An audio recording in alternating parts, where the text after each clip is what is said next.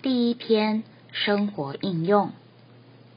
我们是否曾困惑自己，多年与弟兄姊妹一同聚会，却无法一同被建造？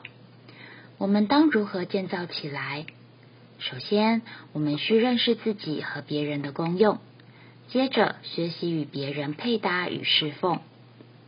我们的功用是什么呢？想要忠心的进功用，却又不知该如何做起。或是觉得自己做不到的时候，我们必须来到主前，明确的告诉主：主，我在教会中必须有明确的功用或侍奉，求主就这服饰赐给我们一些认识和领悟。然后我们就照着主的启示忠信服侍。然而在教会中，弟兄姊妹们都是肢体。没有一个肢体能包办所有任务，因此我们也需要知道该如何配搭。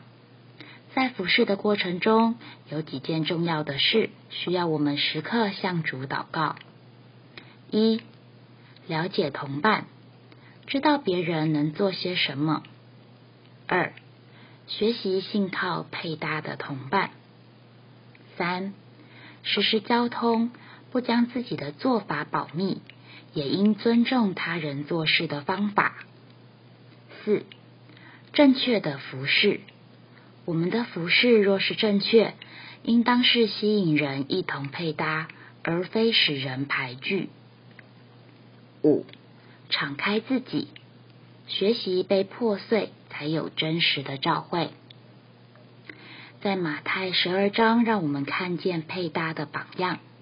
子以人的身位，靠着那灵赶鬼，并带进父神的国。子不是单独的，他不靠自己做什么，也不为自己做什么，乃是靠着神的灵做事，为着神的国做事。